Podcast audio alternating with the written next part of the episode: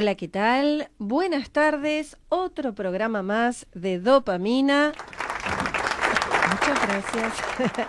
Acá con el licenciado Santiago Ruiz Díaz. Hola, Santi. ¿Cómo estás, Sil? ¿Todo bien? Con Pablo ahí en el sonido y acá Silvia Mínico. Muy bien. Hoy vamos a tener un programa donde vamos a hablar de un tema muy específico, ¿sí? Un tema delicado. Un tema delicado. El día 19 de noviembre va a ser el día de... El día de la prevención contra la violencia infantil, adolescente o de niños y niñas. Mm, exacto. Eh, y con respecto a esto, ¿Por qué? ¿Cómo, cómo surgió el día? ¿Por mm. qué surge el hecho de es el día internacional? Porque es un día internacional. Sí, sí, sí, también puede ser que lo pueden encontrar como abuso sexual infantil o maltrato infantil. Exacto, depende de, la página que si ustedes se meten en internet pueden encontrarlo como maltrato y violencia o pueden abuso sexual infantil en niñas, niños y adolescentes. Sí, igual con que pongan 19 de noviembre tiene que saltarles esa fecha específica. Sí. Eh, la fecha surgió a partir de, la Convención Internacional de los Derechos del Niño, o quizás encuentra su marco legal más principal en la Convención Internacional de los Derechos del Niño, pues en dos artículos de esa convención, en medio que hay como una especie de, bueno, ahí decía, bueno, es, necesaria, es necesario cubrir ciertas eh, necesidades básicas de los nenes, donde la salud está, claramente, la salud está en una de esas, y bueno, de ahí... Eh, organizaciones de la sociedad civil lo que dice es como ocupen un, como un rol clave en la protección eh, contra toda forma de abuso infantil, ¿no? Y por eso, desde el año 2000, y gracias a la fundación de la Cumbre Mundial de la Mujer, FCMM, las siglas, se designó a este día como el Día Internacional para, eh, para prevenir este tipo de violencia y poner en evidencia una problemática que es de, de suma importancia, que es grave, y ya hablaremos de eso por qué, y, que también promueva acciones urgentes y eficaces, eh, no solo para la población, sino por parte del Estado, es decir, que los Estados se involucren y que no se hagan los boludos, vamos a decirlo así. Eh, y un caso de esto, un ejemplo de esto es que cuando yo estaba buscando información para este programa, encontré, por ejemplo, que en nuestro país, recién en 2016, recién en 2016, ¿no? Este, empezó en el 2000, 16 años después, Argentina, junto al Ministerio de Justicia y Derechos Humanos y UNICEF, lanzan la primera campaña nacional, la primera, o sea, no es que ya venía de antaño, no, no, la primera eh, contra el abuso sexual infantil. Quizás ya había habido campañas, pero no, la, no tan gran masiva y a nivel nacional. Sí, en el marco legal eh, está la ley 27.455, eh, el artículo número 72 del Código Penal, donde son, bueno, es contra eh, es, es contra, ay, no me sale ahora, pero contra la eh, integridad, no solamente sexual, ¿sí? En el ámbito privado. Eso Psicofísico. claro, en el ámbito privado. Y con respecto a eso, en el año 2018 hubo una reforma muy importante. O sea, a partir de ahí las cosas empezaron, porque si no hay un apoyo a nivel Estado, no se puede.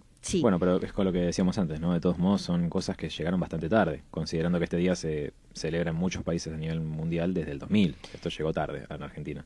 Tarde, tardísimo. Tardísimo. Tarde, tardísimo. Para que esté escuchando y quizás no lo recuerde, no es casual que el 20 de noviembre es el día, eh, el día de los derechos del niño y que de hecho cuando este día se, se promulga en, en el año 2000 se hace un día justamente antes, digo, se elige el 19 para que esté como pegado al 20 y que en materia de educación también muchos colegios e instituciones tengan la oportunidad de, bueno, si vamos a celebrar el Día del Niño o el Día de los Derechos del Niño, también eh, un día antes tengamos la excusa de hablar de esto, que es difícil de hablar, que es cierto que puede ser incómodo y ya hablaremos un poco de los mitos de eso, pero hay que hacerlo, porque el abuso sexual infantil existe. Hay que hablarlo, justamente. De, de, eso se trata y de eso se trata este programa de prevención. ¿De qué hablamos cuando hablamos de maltrato eh, infantil o abuso en niñas, niños y adolescentes? En niñez y adolescentes. ¿De qué mm. hablamos? Bien, acá vos sabés que cuando hay que. Yo cuando copio y pego, copio y pego porque es importante. Vamos, te leo una definición para no vender fruta. Dice: se define al, al abuso o al maltrato infantil como abusos y desatención de las cuales son objeto los menores e incluye todos los tipos de maltrato físico o psicológico, abuso sexual, desatención, como ya dijimos, negligencia, y explotación comercial o de otro tipo que causen o puedan causar un daño a la salud, desarrollo o dignidad del niño o poner en peligro su supervivencia en el contexto de una relación de responsabilidad, confianza o poder. La explosión a la violencia de pareja, perdón, la exposición a la violencia de pareja también se incluye a veces entre las formas de maltrato infantil. Es decir, si yo le pego a mi mamá, perdón, a la mamá de mis hijos, también es... Es una manera de ejercer violencia claro, psicológica. Por, la que, claro, por la que exponemos al menor, sin duda. Exacto. Eh, antiguamente, eh, no sé, por, ejemplo, el que hacía tenía que, cuando había un caso de abuso, sea sexual o maltrato o lo que sea, mm. lo que eh, tenía que ser alguna persona de la familia el que hiciera la denuncia. Entonces, muchos era, era totalmente invisibilizado. ¿Por qué? Porque las familias a veces tendían a tapar las cosas. Cuando hablemos de los datos vamos a hablar un poco de eso también. Y bueno, nada, ahora gracias a la reforma el Estado actúa, puede actuar de oficio. Eso es importante también. Súper importante. Súper importante también definirlo. Entonces, nosotros dijimos, ¿por qué es tan grave? Viste, yo antes te había dicho que bueno, íbamos a tratar de algunos mitos. Sí. Bien. Yo creo que hay mitos asociados a la gravedad del asunto. O mejor dicho, hay mitos que sostienen o hacen más grave un asunto tan delicado como el abuso infantil o el maltrato infantil. ¿Por qué? Porque atentan, atentan como contra la integridad, como habíamos dicho antes, y contra los derechos de las infancias. Eh, escuchar, crecer, dar lugar a la palabra, ¿no? Eh, tanto entre el adulto como con el menor y entre los menores. Eh, es algo que tenemos que hacer. Y tenemos que ser capaces también de acompañar y accionar el desafío que enfrentamos, ¿no? Es decir, ponerle también manos a la obra, no simplemente decir, bueno, vamos a hablar del tema y ya, sino medidas concretas, campañas, eh, charlas, ESI, por supuesto, la ESI sin duda. Eh, y si bien los niños tienen una gran imaginación, ¿no? Hay un gran mito que es que ellos mienten, supuestamente, ¿no? Cuando se trata de esto, muchas familias o mucha gente de alrededor cercana al nene que está denunciando un abuso dice que miente, que exagera. Y es importante aclarar que los nenes no mienten y que en cuanto se, especialmente cuando se habla de abuso sexual, o ataques contra su integridad no lo hacen simplemente porque la sexualidad infantil eh, no es la misma que la del mundo adulto y porque no pueden mentir sobre algo para lo cual no están preparados psicológicamente por eso existe claro por eso existe la cámara Gesell exactamente la cámara Gesell está hecha por profesionales y eh, ahí se dan cuenta si el niño en general si es parte de su imaginación o no pero pocas veces suele hacer. La mayoría, cuando un nene te dice que fue abusado. No, no, no, no, digo que, que pase. Yo lo que quiero decir es que hay profesionales que ah, realmente se dedican a eso eh, y que es muy difícil. Hay cosas que solamente los, los chicos ahí dibujan. Eh, bueno, muestran un montón de cosas que no simbolizan de la manera que pueden. Claro, que, que no, no es parte de su imaginación. No, estoy de acuerdo. No es parte de su imaginación. Entonces, eh, ¿y qué otros mitos hay, por ejemplo? Te traje varios igual, ¿eh? pero me gusta eso, esa aclaración de la cámara GESEL. Después, también es importante, creo, desmitificar que, que los agresores sexuales eh, como que utilizan la fuerza física para someter sexualmente a los niños, niñas y adolescentes. No es siempre así, digo, no es siempre la fuerza física la que usan. Es error, sí. Claro, digo, también puede ser, qué sé yo, eh, violencia psicológica, incluso pueden como planear tácticas de persuasión, de manipulación, juegos, engaño, porque estamos hablando de cómo entrarle a un nene. Puedo cómo llegar a su, a su psicología. ¿qué? Claro, muchas veces en el Lamentablemente, la mayor cantidad de veces eh, son hombres los perpetradores, ¿sí? En casos de abuso eh, intrafamiliares. hay, hay, una estadística que es el 60% son los padres biológicos. Cuando hay un 19% que son los padres, eh, los esposos de las parejas, o los padrastros, o como le quieran decir. ¿Qué pasa? Como es el padre y los niños están eh, a su merced, ¿sí? Porque es el padre. bajo su tutela. ¿eh? Bajo su tutela. Bajo su tutela. Y no solamente a veces hay una coerción eh, de, de, de amenaza, de grito o de. sino que hasta ellos saben que está mal, que los están dañando, pero piensan que es parte de la Claro, le hacen- normalidad. claro, exactamente. Le hacen creer que es par- eh, parte del universo de cosas que manejan, sí, sin duda. Exacto, Y así también mantienen silenciado todo lo que sucede, ¿no? exacto. Sin duda. Eh, tampoco es cierto, ojo, que los, abusa- eh, que los abusos sexuales ocurren solamente en, en niños, niñas y adolescentes de familias, por ejemplo, de clase baja. ¿No? Otra cosa que es, bueno, pero es así. Y, leía una nota sobre, en, creo que en el Destape Web, que hablaba sobre esto y que decía que justamente que quizás a veces se cree eso porque las personas de menores recursos son las que menos denuncian, porque justamente no tienen la capacidad o no tienen los, los recursos, pero mentira, digo. No, no es una problemática de una clase social, sino una problemática social y ya. No, es una problemática social donde Exacto. acá no hay clases. Exacto. Y viste que antes hablabas de la ESI y que yo estoy de acuerdo con vos en que, que es necesario y estarás de acuerdo conmigo en que hay discursos como con mis hijos no te metas. Eh, eh, hay discursos que dicen, bueno, pero de temas sexuales hablo yo en mi casa con mis hijos. Bueno, o sea, sí. no tienen por qué hablar de eso. ¿Por qué hablan? Eh, Hablan de temas sexuales, de educación sexual. Para eso los educo yo. Yo no quiero que hablen de eso. Bueno, en esta campaña de cara a las elecciones de, de noviembre del 2021, un diputado, un candidato a diputado que no voy a nombrar, salió a decir que la ESI la tienen que dar los padres dentro de la casa. No. Sí, bueno, error. Eh. O sea, es eh, error. no, pero lo digo porque no, no es que esto lo trajimos acá, porque, uy, si me lo contó una vecina, lo, lo está diciendo un candidato a diputado, con lo que eso representa, No, ¿no? no, pero, pero a lo largo de los años también, bueno, eh, antes no se hablaba tanto, sí, de educación sexual, pero a lo Mm. largo de los años eh, hemos escuchado de, ah, no, mi hija es una princesa y solamente los temas se tocan en casa y capaz que le dicen, sí, por, Mm. no sé, eh, la chocha, el pitulín y Sí, no sé. Eh, pero me parece que lo que nosotros tenemos que hacer es dejar en claro que ningún nene o nena se va a aterrorizar por ser informada sobre este tema.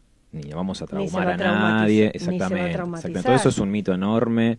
La educación va a ser siempre educación y va a ser siempre una herramienta. Nunca vamos, como me decía eh, un conocido, ¿no? el conocimiento nunca ocupa lugar.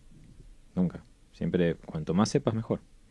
Y digo, los programas educativos también ayudan a que desde pequeños los nenes desarrollen habilidades para reconocer estas situaciones. Sí. Eso es importante aclararlo, porque proteger a un nene de, ante esto es también ayudarlo a reconocer lo que le pasa, justamente como vos decías, ¿no? A que no lo normalice. Exacto. Pero si nosotros dejamos la ESI, por ejemplo, a cargo de los padres, como vos dijiste antes, ¿no? Sabiendo que los padres muchas veces son la mayoría de los abusadores, Sí. estamos dándole todo. Carta Le estamos libre. exactamente, le estamos regalando el nene en sus manos.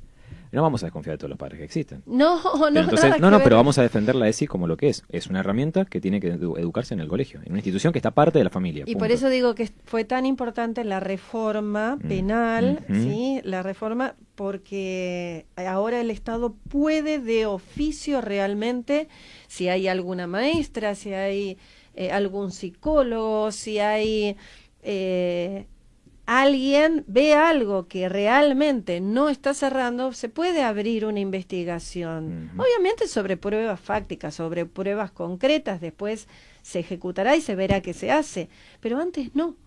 No había posibilidad. Vos eh, veías el caso de un supuesto, siempre es un supuesto, abuso, Mm. y eh, como docente uno no podía, eh, podía mm, decirlo a las autoridades competentes de, la, de las escuelas o de donde sea, y ahí quedaba todo, porque bueno, si el padre o la madre o el tutor no eran los que llevaban en curso la denuncia, no se podía. Ahora sí se puede, y eso también es bueno eh, aclararlo. Dos mitos más. Sí. Y pasamos a otra cosa, pero que no quiero que falten. El primero, que no es verdad que todo aquel que haya sufrido algún tipo de abuso durante su niñez sea un agresor, pot- un agresor potencial, ¿no? Digo, es cierto que pasa, pero también es cierto que no. Y, y que hay tratamientos y que hay acompañamientos y que, digo, es un, mito que hay que desestigmatizar porque pone en un lugar de estigmatización a la víctima, justamente. Y terminas Victimina- incrementando la tendencia a que Claro. las víctimas mantengan esto en secreto y que después potencialmente terminen siendo abusadores. Digo, justamente, hablarlo ayuda, No, victimizan, eh, es victimizar a la víctima. sin duda. Es victimizar a la víctima y hasta ponerle un, una culpa, ¿sí? También, que sí, la sí. culpa no existe, no, uno es víctima. Es lo mismo que alguien es arrollado por eh, un, no sé, un, un colectivo. ah, bueno, de ahora en más el tipo va a agarrar un colectivo y va a empezar a atropellar a todo el mundo. claro. Es lo mismo. Sí, sí, en, en psicología hablamos de secos cognitivos y decimos que eso es una generalización, cuando uno agarra un hecho puntual y lo maximiza. Claro. Pero sí. Y segundo, que tampoco es real que se aíslen socialmente por tener un perfil de personalidad específico, ¿no? Como que, bueno, eh, el que fue abusado seguro que es, no sé, un perverso, o que aquel que, que, que fue abusado mañana será un perverso, es también un mito más del montón. Si te parece, pasamos a los datos. Pasamos a los datos, que son importantes también. Igual ya mencionaste un par y creo que está bueno también ponerle números, ¿no? Una, con una realidad concreta. Primero que nada, eh, dejar en claro que, a ver, este, este delito que vos mencionabas, ¿no? Eh, con, la, con esta modificación de los artículos Sí. que del Código Penal, ¿no? Sí, en Sí, 2018. Código Penal. Bien. Eh, este delito constituye una acción pública, permitiendo que cualquier persona o institución tenga conocimiento a esto que denuncia. Y con eso también podemos empezar a tener otros números y otros datos. Claro, Por- antes era delitos de integridad, era privado, ahora es- es público. Exacto. Uno de cada cinco nenas y uno de cada trece nenes, según la OMS, menores de 18 años, ha sido víctima de un abuso. Y de estos casos, solo se denuncia el 10%. Y de cada mil denuncias, solo una tiene una sentencia firme, perpetuándose obviamente así la impunidad de aquellos agresores. Exacto. El 90% de los agresores son varones. Esto viene un poco a colación a lo que vos decías.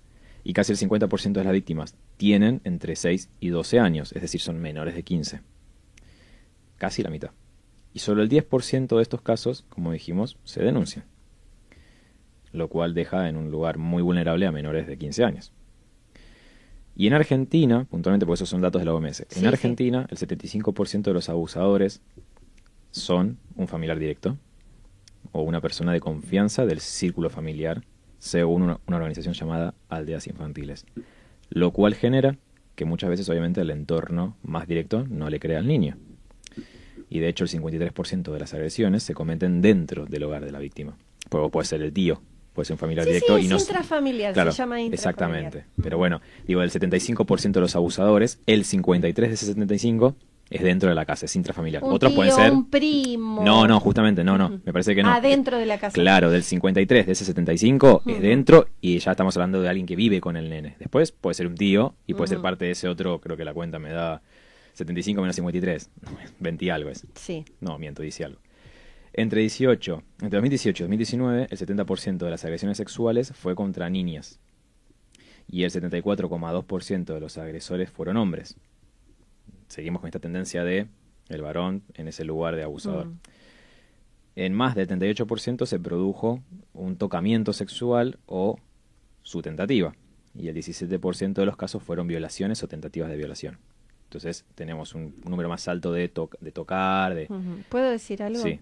Eh, si bien siempre los agresores son en, en general, hablando generalmente masculinos, también hay agresoras femeninas. Sí, Eh, sí, sí. También hay agresoras femeninas, pero ¿qué pasa? No son denunciadas. También. No son denunciadas porque... Porque es la madre, ¿no? ¿Cómo lo va a hacer? Por ejemplo. No, no, en general eh, hablo desde experiencia, pero de- en, en mi otro rubro, este, en general son eh, gente que trabaja o, o que trabaja en la casa o que trabajan en los negocios donde están los niños eh, y son mujeres. Bien, sí, sí, sí. Y después tenemos el último, en- como en tercer lugar. Porcentaje chico, perdón. ¿eh? Sí, sí. Y en tercer lugar tenemos el grooming o el acoso virtual, que es como la tercera forma de violencia más frecuente que ocupa el 6,6% y que incluso obviamente se agravó durante el 2020 en la pandemia con esto de la hiperconectividad. Eh, El hasta- exhibicionismo también. También. Y hasta Ujú. ahí te traje los datos. Perfecto. ¿Qué le dirías vos como psicólogo a alguien, a un padre o una madre que viene y dice, eh, ¿qué puedo hacer? Tengo miedo. ¿Qué le puedo decir a mi hijo? Tengo miedo que sea víctima de algún tipo de abuso o maltrato. Que haga la denuncia. No, primero. O sea, si no conozco a esa persona y, y no conozco el caso, que haga la denuncia, porque creo que, lo, lo dijimos antes, ¿no? Eh, si bien es cierto que muy pocas denuncias llegan a buen puerto, también hay muchas denuncias que no se hacen, entonces una denuncia activa todo un protocolo y todo, una, todo un seguimiento eh, que es necesario hacer porque peor es nada, ¿no? Peor es el silencio. Y después, bueno, eh, caso por caso se verá cuál es el, historial de, de, esa persona, cuál es el entramado familiar y, cuáles son las herramientas que, que, hay a disposición. Obviamente veremos qué se puede hacer. A, a la víctima en general, lo, lo, primero, lo primero que se, se le tiene que decir es no es tu culpa. Sí, sin duda. No, no sé si estamos hablando de la víctima o de la, o de la familia. no, no, no, yo te hablé de la familia vos y ahora yo estoy ah, hablando de la víctima. a la víctima lo primero que se le dice, no es tu culpa, no es tu culpa. Eh, bien por decirlo, bien por hablarlo, eh, fomentar que hable, que diga y a la familia decirle, no es una vergüenza. Sin duda no es una vergüenza, no es culpa, porque e- muchas madres no hacen las denuncias porque sienten culpa o las culpan. Bueno, por eso hablamos del estigma que, que como que el que conlleva esta problemática y también la importancia de visibilizar, porque más lo visibilizamos, más lo normalizamos y menos estigma recae en este tipo de cosas como vos hablabas, ¿no? Eh, si te parece, como para ir cerrando, me gustaría que dejemos los datos en claro de a dónde se puede denunciar. Sí, sobre todo. Dale. Eh, si sabes de algún tipo de abuso y estás escuchando esto, desatención o maltrato de cualquier tipo de menor de edad, eh, puedes hacer tu denuncia llamando al 0800-222-1717 o por mail al mismo número 0800-222-1717 arroba jus, que es de justicia, punto gov con b corta Dicha línea obviamente brinda orientación sobre cómo y dónde radicar denuncias, los organismos competentes en el lugar de residencia de la víctima, y los llamados tienen un seguimiento y se realizan, se realizan como enlaces eh, con organizaciones de protección local, fiscalías, asesorías, defensorías, escuelas, servicios sociales, etcétera. Eh, y está conformado por un equipo de profesionales donde se encuentran psicólogas, trabajadoras sociales, abogadas, cuya especialización siempre gira en torno a la violencia familiar y sexual. Es decir, son personas además especializadas en el área. Exactamente.